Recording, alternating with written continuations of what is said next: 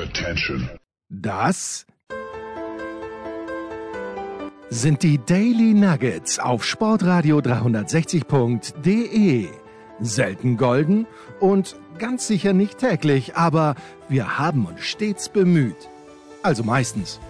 Nun gut, zu besonderen Anlässen, wie eben heute zum Thema Musik. Die Daily Nuggets. Jetzt. Ein herzliches Willkommen hier beim Musikradio 360 Sonntagnachmittag. Wir befassen uns mal wieder mit der schönsten Hauptsache der Welt, nämlich der Welt des Rock'n'Roll. Und heute geht es mal nicht um spezielle Musiker, nicht um spezielle Sänger, sondern um eine Plattenfirma. Eine Plattenfirma namens Atlantic Records sagt euch vielleicht was. Eine Firma, die ich behaupte, wahrscheinlich die wichtigste Plattenfirma aller Zeiten ist. Es ist nicht ganz neu hier bei Musikradio 360, dass wir auch über Plattenfirmen reden. Wir haben schon mal eine Sendung über Motown aus Detroit gemacht. Motown, das ganz klar für einen bestimmten Soul-Sound aus der Autostadt Detroit stand. Atlantic Records ist tatsächlich ein bisschen eine andere Sache. Das ist eine Firma, die es geschafft hat, von Jazz bis Hardrock eigentlich die komplette Palette der populären Musik, sagen wir mal bis Mitte, Ende der ähm, 70er Jahre abzudecken. Die Firma gibt es auch heute noch. Die sind auch äh, heute noch aktiv und haben kommerziell erfolgreiche äh, Künstler unter Vertrag. Aber den Sound und die Geschichte von Atlantic Records kann man gleichsetzen mit der Geschichte des Rock'n'Roll. Das ist das, was äh, diese Firma so interessant macht. Aber bevor der Rock'n'Roll kam, gab es andere Musik, zum Beispiel Jazz. Und so beginnt da die Geschichte von Atlantic Records eben auch mit äh, zwei jazzbegeisterten Brüdern, die ihre Lieblingsmusik der Welt zugänglich machen wollten. Und am Anfang sollte immer die Musik stehen. Deswegen hören wir jetzt Musik von Atlantic Records. Hier ist die Aufnahme von John Coltrane und das Stück heißt Naima.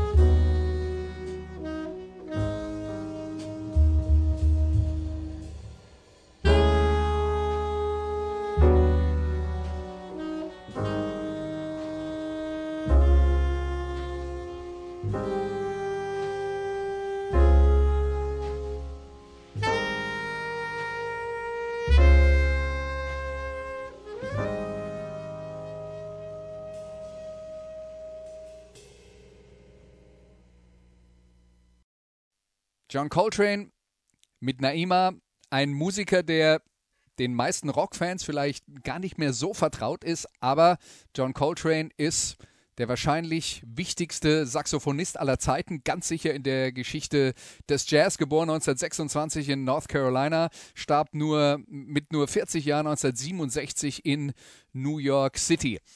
Hat die Geschichte des Jazz entscheidend weiterentwickelt, hat zum Beispiel mit äh, Miles Davis zusammengespielt. Miles Davis, der dann ähm, im Vergleich zum wichtigsten Saxophonisten des Jazz dann wahrscheinlich der wichtigste Trompeter des Jazz ist, obwohl man da mit äh, Louis Armstrong auch nochmal reden müsste. Ähm, aber trotzdem äh, dann einer, der nicht nur für einen bestimmten Sound, den Bob Bebop Sound der 50er Jahre stand, sondern das Ganze auch noch weiterentwickelt hat in Richtung Free Jazz.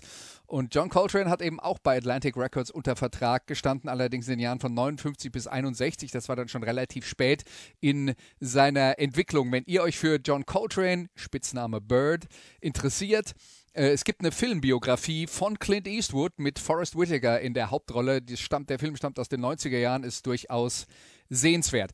Aber machen wir den Schritt zurück in die 40er Jahre und zwar nach Washington, D.C. Anfang der 40er Jahre erhält der türkische Botschafter in den USA, Mehmet Munir Ertegün, eine Protestnote eines Senators aus den Südstaaten. Darin beklagt sich dieser Senator, dass Gruppen von Schwarzen das Botschaftsgebäude ungeniert durch den Haupteingang betreten, statt wie üblich durch den Lieferanteneingang. Der Botschafter möge doch äh, bitte dafür sorgen, dass äh, ein solches Treiben unterbunden wird. Und Ertegün antwortet, in meinem Haus nehmen Freunde den Vordereingang, wir können es aber gerne so einrichten, dass sie den hinteren nehmen müssen. Dieser Mehmet Munir Ertegün hatte zwei Söhne, nämlich Ahmed und Nesuhi. Und die waren die Gründe für diese skandalösen Besuche in der äh, Botschaft von Washington. Man darf nicht vergessen, wir reden von den 40er Jahren. Rassentrennung in den Südstaaten war weit verbreitet und Washington liegt ziemlich weit im Süden. Also das war tatsächlich ein ernstes Thema äh, zur damaligen Zeit. Aber Ahmed und Nezuhi, die sind beide glühende Jazzfans und freuen sich halt mit den wichtigen Musikern äh, der Szene an, laden die zu ihnen in die Botschaft ein. Da gibt es dann auch Konzerte und alles, was so äh, dazugehört. Und die Brüder sind wirklich fanatisch und sammeln die damals äh, gängigen Shellac-Platten und besitzen dann schon sehr früh in den 40er Jahren eine Sammlung von über 20.000 Stück. Der Vater stirbt dann 1944.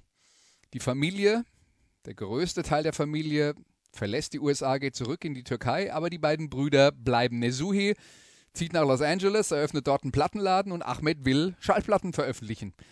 Er schaut sich an, was bei den üblichen Plattenfirmen in den USA so passiert und äh, ist nicht wirklich beeindruckt von dem, was da so äh, rausgebracht wird.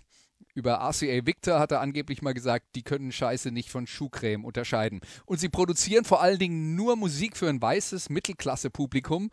Und Ahmed sagt die ganze Zeit schon, es gibt so viel mehr potenzielle Musikkonsumenten. Und da muss man dann auch sagen, wir reden von einer Zeit, 40er und dann in den 50er Jahren vor allen Dingen, wo dann auf einmal auch die arbeitende Bevölkerung ein bisschen Geld für Vergnügen hatte und das dann investiert hat, zum Beispiel in den Besuch von Live-Konzerten oder in Schallplatten.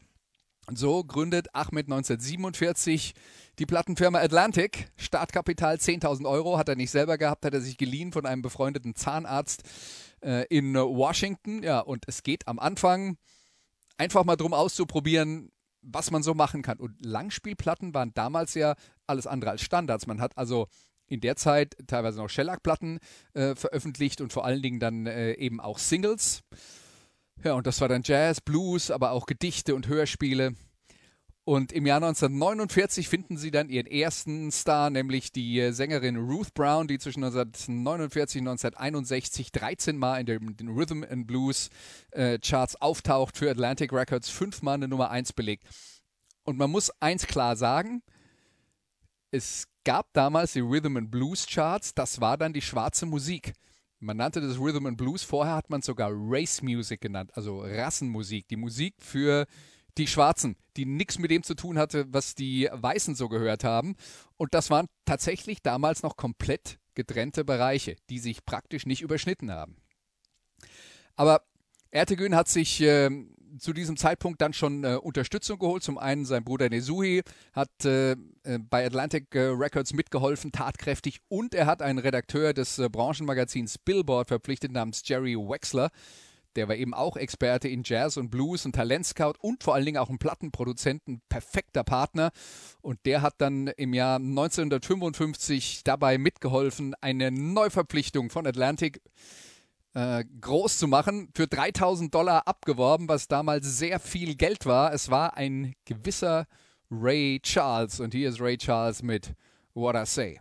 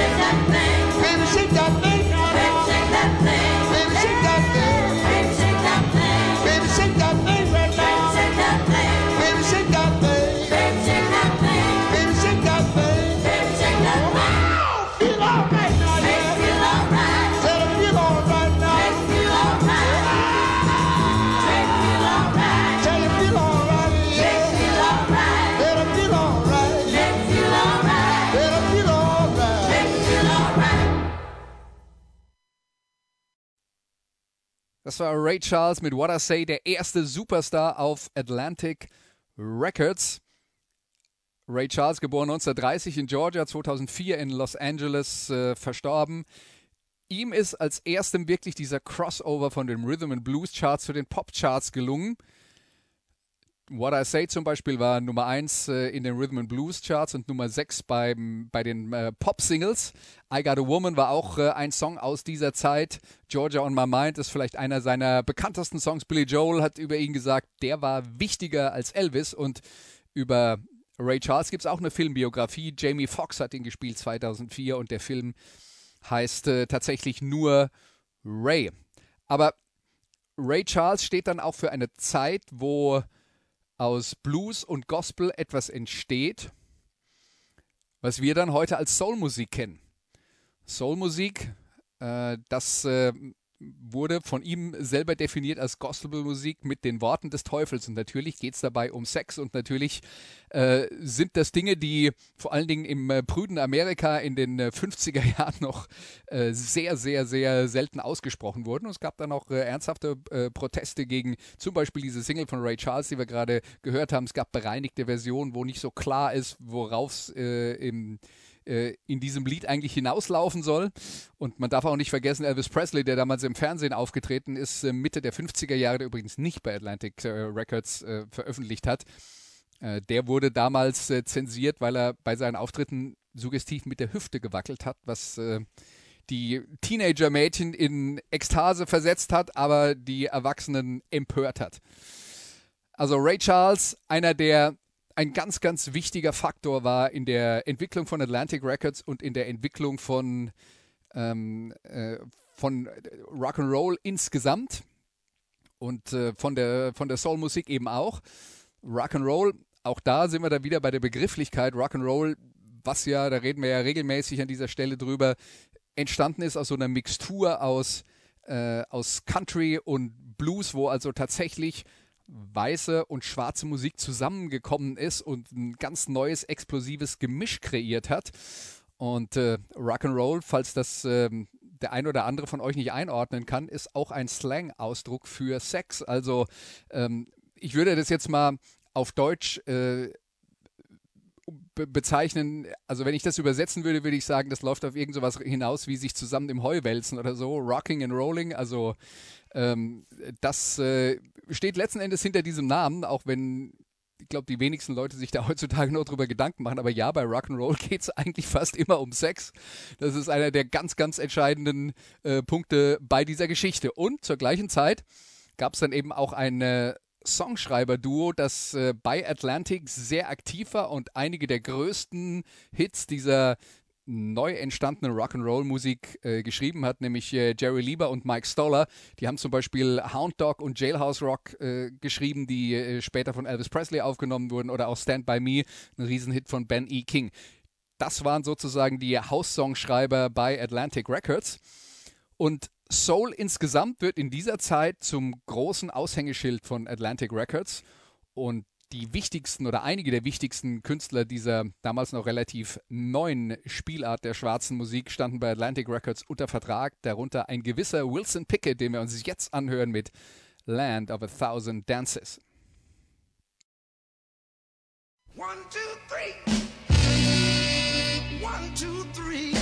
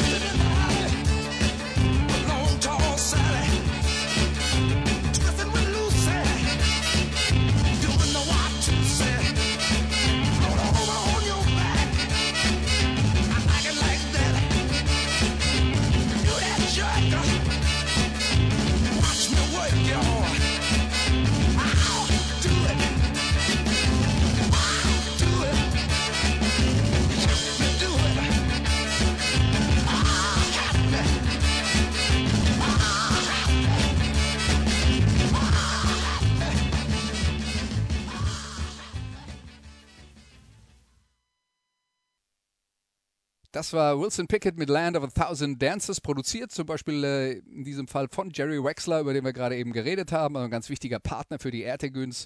Ähm, Wilson Pickett, geboren 1941 in Alabama, verstorben 2006. Sein größter Hit, den sollten eigentlich auch alle kennen, in The Midnight Hour. Bis in die 70er Jahre hinein hat er noch erfolgreich Platten aufgenommen. Wilson Pickett war aber auch ein schwieriger Mensch, der gerne mal bei Plattenaufnahmen der Begleitband nahegelegt hat, sie soll sich doch bitte an sein Arrangement halten und das dann mit einem Revolver in der Hand getan hat. Also man überzeugt halt dann doch besser mit einem Revolver in der Hand als nur mit guten Worten.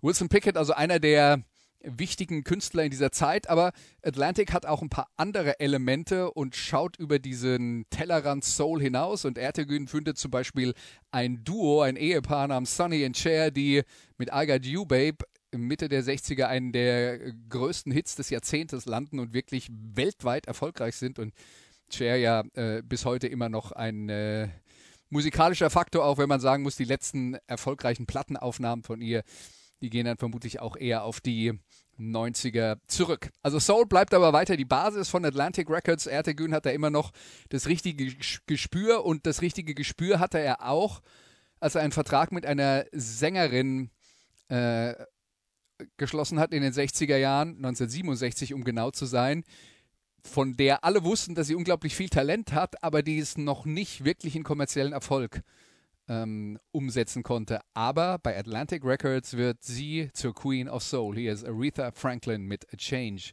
is Gonna Come.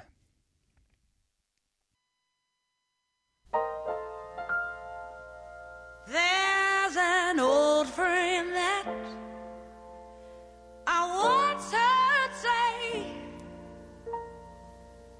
something that touched my heart, and it began this way.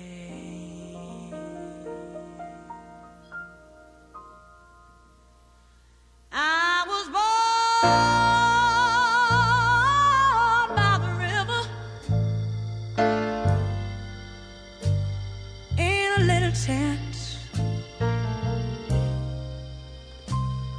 And just like the river, I've been running ever since. He said it's been a long time coming, but I know my change is gonna come.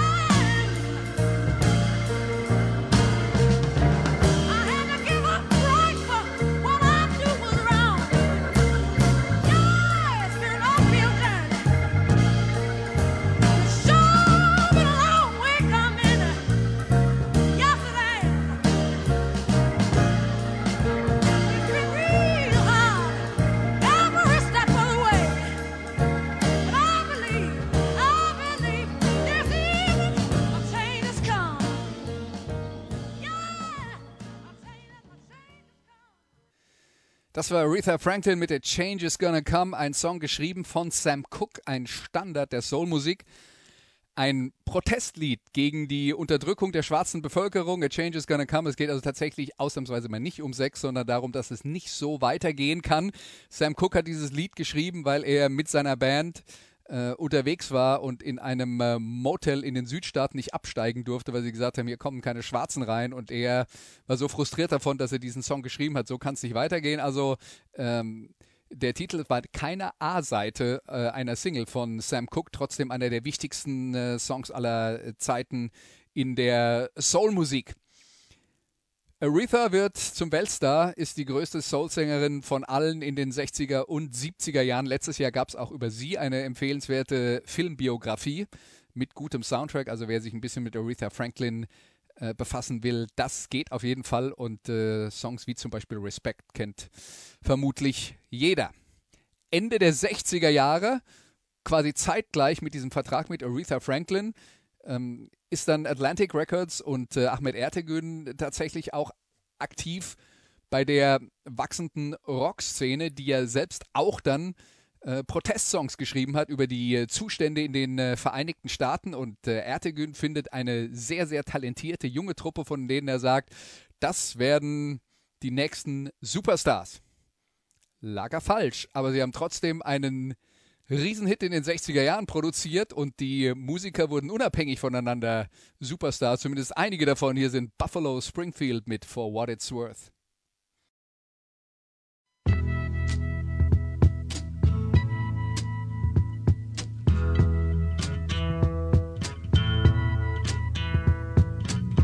There's something happening here. What it is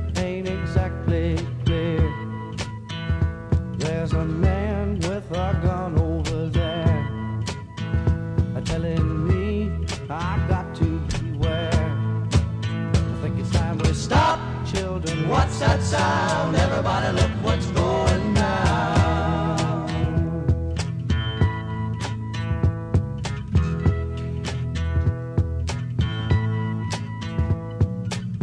There's battle lines being drawn.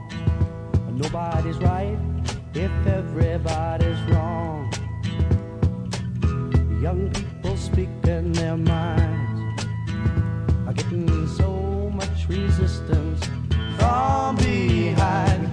stop. What's that sound? Everybody, look what's going down.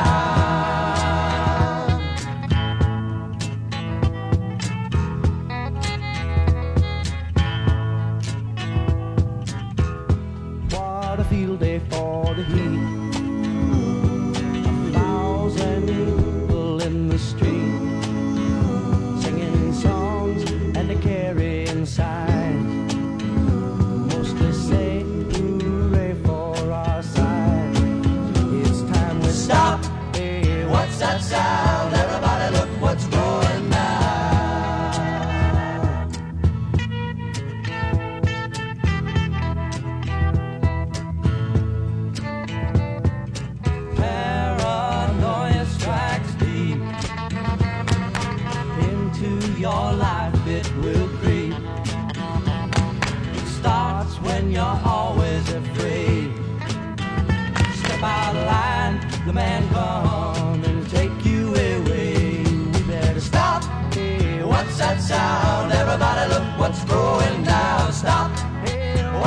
sound? Everybody look what's going down. Stop. What's that sound? Everybody look what's going down. Stop. What's that sound?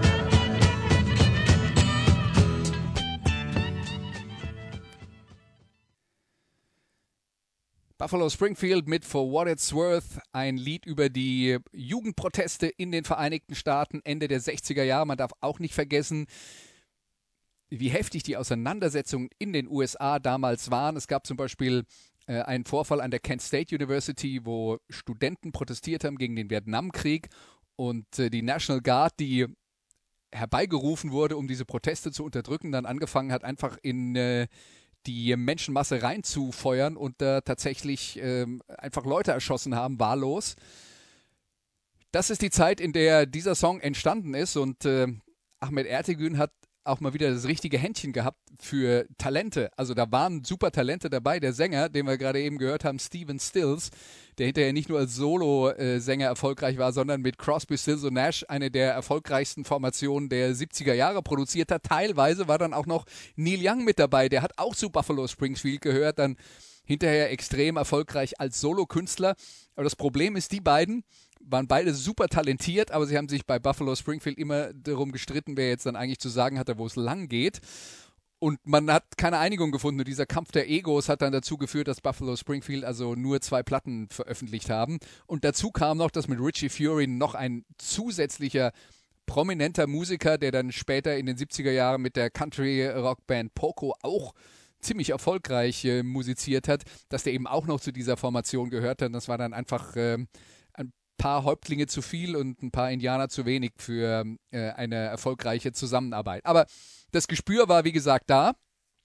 Was allerdings dann äh, passiert Ende der 60er Jahre ist, dass äh, Atlantic Records sich dann äh, überlegt hat, insgesamt, also Nezui und Ahmed, äh, dass sie äh, vielleicht die Sache doch in Zukunft anders angehen sollten. Nezui hat sich aus dem Musikgeschäft zurückgezogen. Man hat äh, die Firma verkauft an Warner Brothers.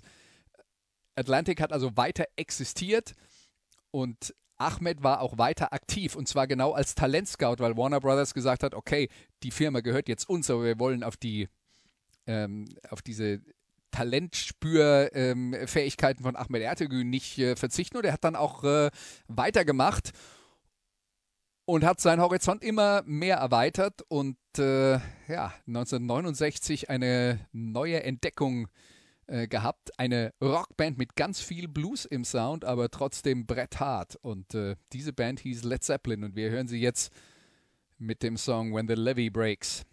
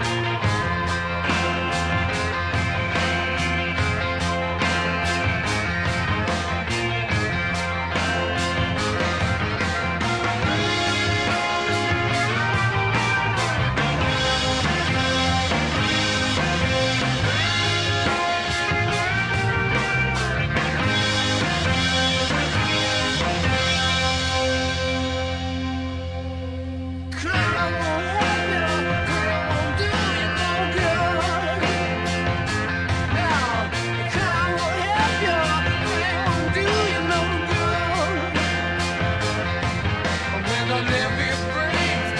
I'm a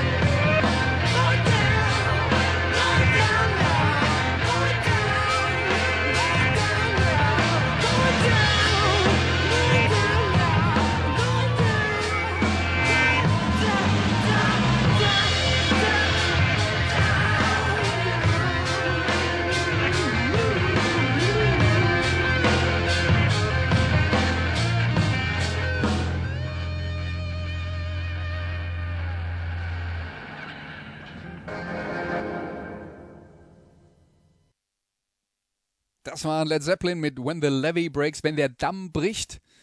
Ein äh, sehr, sehr bluesiges Stück aus dem äh, vierten Album von äh, Led Zeppelin.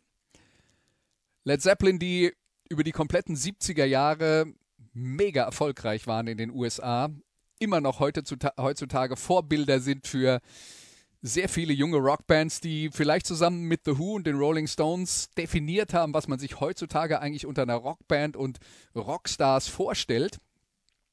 Also Led Zeppelin eine der größten Nummern aller Zeiten und es gibt äh, regelmäßig immer wieder neue Wellen von Bands, die versuchen, Led Zeppelin vielleicht nicht eins zu eins zu kopieren, aber sich doch sehr, sehr am äh, Original orientieren.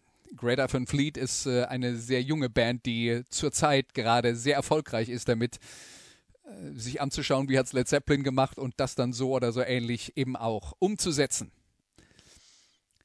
Reden wir weiter über Ahmed Ertegün. Also er war dann nicht mehr der Besitzer von äh, Atlantic Records, auch wenn er, wie gesagt, weiter für seine eigene Firma gearbeitet hat und weiter sehr aktiv war. Er war dann so eine Art Impresario. Ähm, er hat mit, viel mit den, mit den Topstars der Szene zu tun gehabt. Mit den Rolling Stones war er sehr eng befreundet. Er hat aber auch andere Interessen gehabt. Er hat zum Beispiel den Fußballclub Cosmos New York gegründet in den 70er Jahren, die damals einen gewissen Franz Beckenbauer verpflichtet haben und auch Pelé, die tatsächlich zusammen bei Cosmos New York gekickt haben, Ende der 70er Jahre. Also da war Ahmed Ertegün der äh, Vorreiter. Dann war er sehr aktiv bei der Gründung der Rock'n'Roll Hall of Fame, über die wir ja hier an dieser Stelle auch schon ähm, ausgiebig geredet haben. Und es gibt ja immer die, wieder die Diskussion darum, was ist eigentlich Rock'n'Roll? Und Ahmed Ertegün hat das halt bei dieser Gründung der Rock'n'Roll Hall of Fame auch so ein bisschen mit festgeschrieben, dass äh, Rock'n'Roll also ein Baum ist, dessen Wurzeln Blues und Country sind und der ganz, ganz viele verschiedene Äste hat und all das, was zu diesem Baum gehört, inklusive der Wurzeln, das gehört halt zur Rock'n'Roll Hall of Fame. Auch wenn da viele Leute das anders sehen und gerne darüber diskutieren, aber ja, bitteschön, Diskussionen machen ja auch Spaß. Ich behaupte nur, es gibt wenige Leute, die sich mehr oder besser damit auskennen, was Rock'n'Roll eigentlich sein sollte, als Ahmed Ertegün. Der ist im Jahr 2006 verstorben, nach einem Sturz. Ähm, Backstage bei einem Rolling Stones Konzert tatsächlich. Und äh, das passt ja dann auch so ein bisschen zu einem Leben voller Musik. Ahmed Ertegün, der ganz nah an der Musik dran war, auch äh, in seinen äh, letzten Minuten. Und wir haben noch einen Song für euch, eine Band, die auch bei Atlantic groß geworden ist in den 70er und bis in die 80er Jahre hinein. Dann haben sie irgendwann mal die äh, Firma gewechselt. Aber diese Herrschaften aus Australien kennt ihr alle. Hier ist ACDC mit Rock'n'Roll Damnation.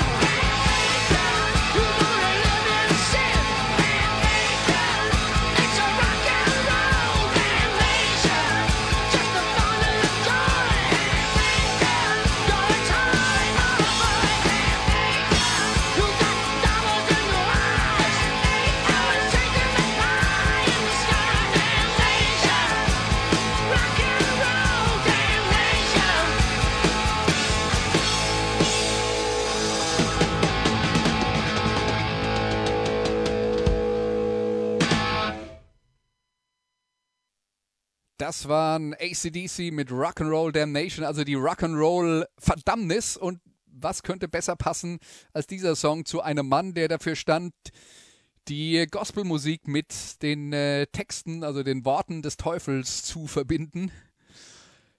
Ahmed Ertegün, einer der wichtigsten Menschen in der Geschichte des äh, Rock'n'Roll, der Gründer von Atlantic Records, eine Plattenfirma, die die Rock'n'Roll-Musik tatsächlich mitbegleitet und äh, entscheidend geprägt hat über fünf, sechs äh, Jahrzehnte. Wie gesagt, die sind immer noch aktiv. Ist schwer heutzutage noch so innovativ zu arbeiten, wie die das äh, in ihrer Glanzzeit getan haben, kann man auch nicht ernsthaft erwarten. Aber Atlantic Records auf jeden Fall äh, eine Plattenfirma, die man kennen sollte. Und es gibt auch tatsächlich Sammlungen von äh, Atlantic-Veröffentlichungen, nennt sich die ähm, Atlantic RB äh, Collection, wo die prägenden frühen Aufnahmen äh, gerade aus der Blues- und aus der Soul-Szene gesammelt werden. Äh, könnt ihr euch ein bisschen nach umschauen, falls euch das interessiert. Gibt Sampler über Musik von Atlantic Records, die über das hinausgehen, was ich euch jetzt hier heute vorgestellt habe. Also, das war unsere Sendung für heute. Musikradio 360 gibt es dann nächste Woche wieder ab Sonntag. Bis dahin wünsche ich euch eine schöne Woche. Macht's gut. Bis bald.